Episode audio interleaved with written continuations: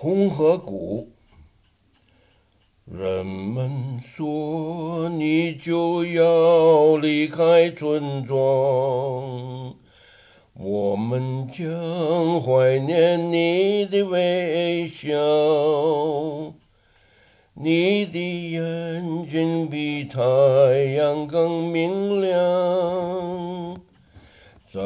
照在我们心上。走过来，坐在我的身旁，不要离别的这样匆忙。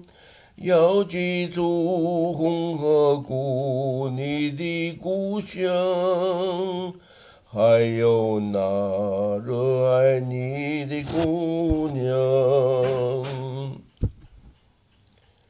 From this valley they say you are going.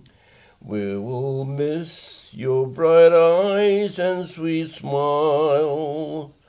For they say you are taking the sunshine that brightens our pathway a while.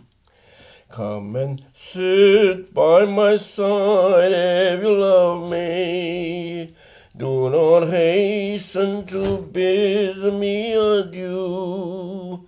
But remember the Red River Valley and the girl that has loved you so true. And the girl that has loved you so true.